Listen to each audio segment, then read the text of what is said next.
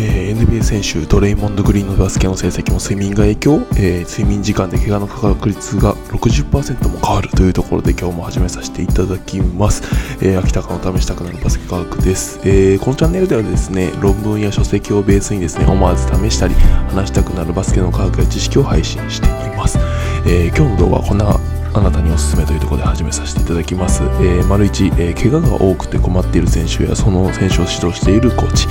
あとは子供がバスケをしている親御さん、あとは昨今のスポーツ界における怪我の多さに、えー、疑問をお持ちの方が、え、おすすめになってきます。で、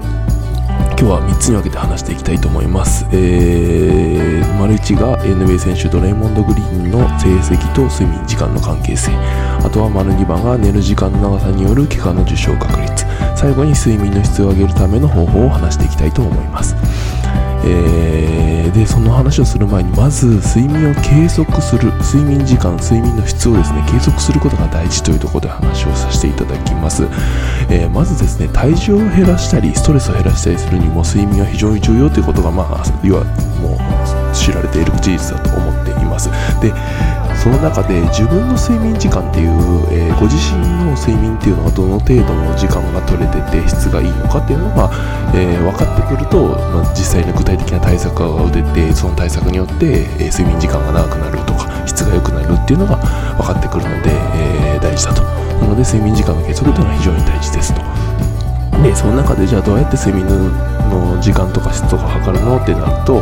えーと、僕としては、えーと、Apple Watch の、まあ、6シリーズの6がおすすめかなと思ってます。えー、っと、VO2max っていうあの睡眠とは関係ないんですけど、あの心肺の機能を測れたりとか、SPO2 っていうヘモグロビンの割合を計測して、まあ、無呼吸症候群、寝てる間に、無呼吸なのかどうかなのかっていうのが分かったりとか、いうのができるので、えー、非常に、便利だなと思っているので、ぜひ、えー、まあ、アプローチ6じゃなくても、6じゃなくても、えーと、睡眠の質ないし、睡眠の時間を測れるので、えー、寝てる間つけてもらえればと思います。えーと、必ずですね、iPhone から睡眠スケジュール設定して、あの夜中寝てる時にあのアップルウォッチがずっと光ってるみたいな象になってしまうので、えーと、睡眠スケジュールを設定していただければ、えーと、アップルウォッチがずっと光らないっていうんですか。暗い状態にディスプレイがなってくれるのでその設定を必ずしてほしいんですけど、やってほしいと。で、えー、そのアップルウォッチの睡眠時間の質を測った上で自分のご自身の毎日の体調とかを日記で書くことでですねその睡眠時間が取れている時と取れていない時の、えーと、自分の体調とかが分かってくるので自分に必要な睡眠時間が分かったりしてくるのかなと思っていますえっ、とアップルウォッチだけじゃできないんで、えっ、と、アップルウォッチと、えっ、と、無料のアプリ、まあ、アプリですね。あの、アップルウォッチに入れるアプリがあります。で、3つぐらいちょっと紹介すると、ソムナスっていう無料のアプリと、オートスリープっていう490円で、えー、取ったらおしまいのものと、あとピローっていう年間3600円かかるものがあるんですけど、僕的には、まあ、ピローは年間お金かかっちゃうんで使ってなくて、ソムナスとオートスリープ使いましたけど、オートスリープの方がいいのかなという感じです。えー、金額は今、今日時点での話なので、変わっていくかもしれないですが、まあ、こういった無料のアプリを取りながらですね、無料もしくは有料のアプリを取りながら、えーと、自分の睡眠の質、時間っていうのを測っていただけるといいと思います。でですね、僕がこのアプローチを寝てる間につけるときに心配してたことが一つあって、えー、それが充電が持つかというところなんですけど、これで充電はですね、意外と充電は持つので、えー、大丈夫ですというところになります。えーと、日中、例えばですね、アプローチをつけて、まあ、僕の場合は仕事してで帰宅しても大体50%ぐらいましか、まあ、ていないとだから半分ぐらいしか充電が減っていなくてでその日中つけて帰宅して50%ぐらいでさらにそこから充電して寝る前に大体100%ぐらいになってるんでで100%の状態で、えー、アプローチつけてで朝起きると大体90%弱85とか90%ぐらいなの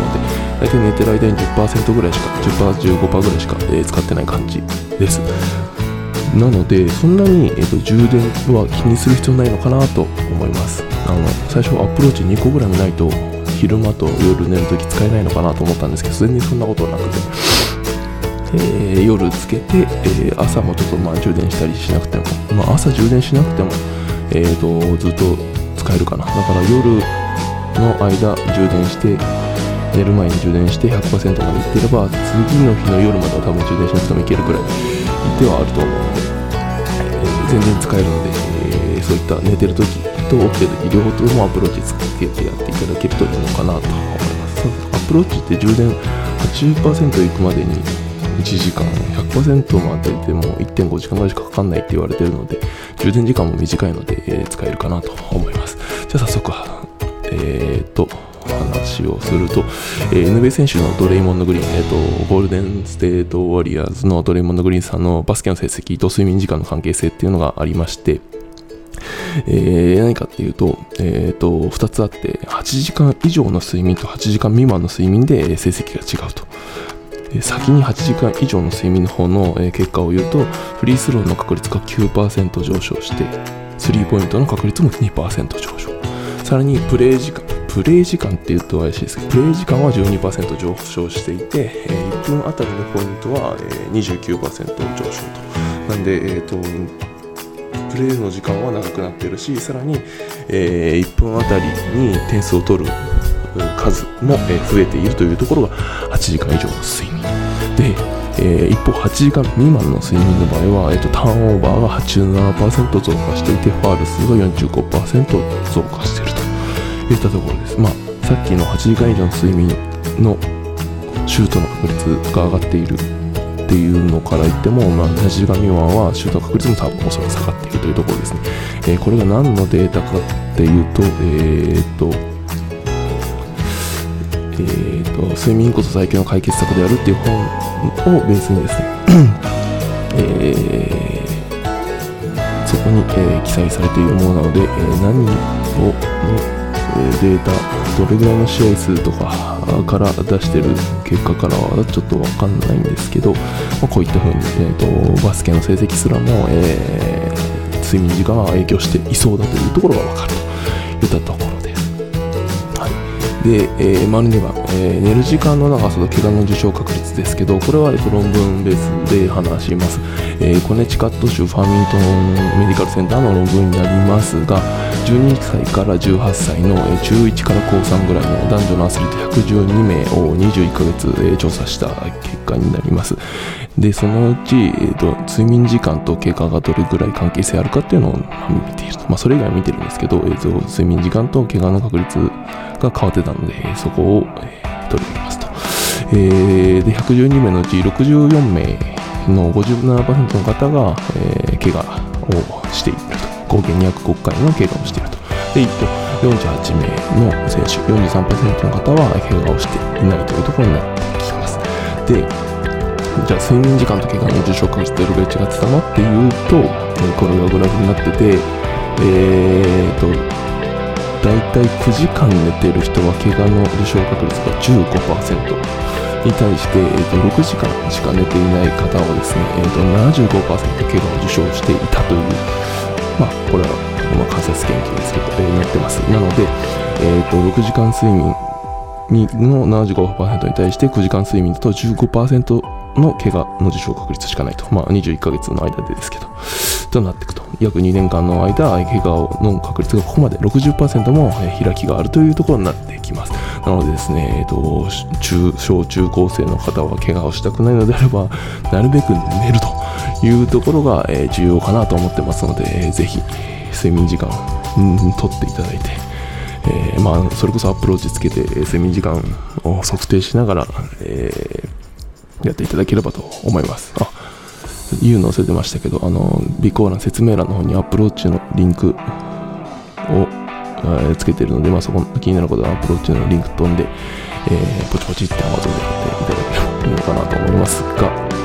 でも今持ってる方も結構多いんで、まあ、そういう使い方をしてくださいと、アップルウォッチをやるときに使ってくださいということになります。はい。で、えー、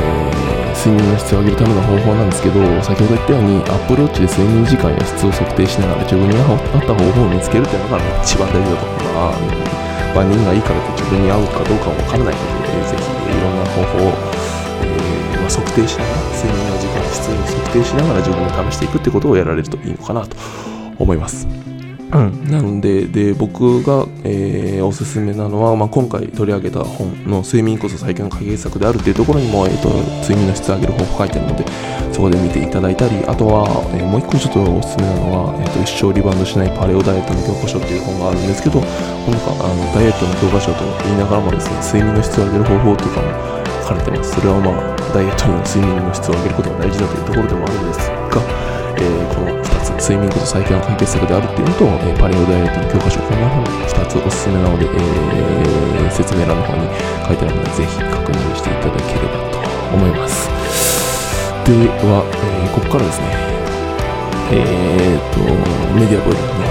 ちょっと会員限度のメディア部の方を移動して、えーとまあ、睡眠してあげるための方法と、あと僕が試してみて、えー、結果が良かったような方法を説明していきたいと思うので、ぜひそちらの方に移動して聞いていただければと思います。ありがとうございました。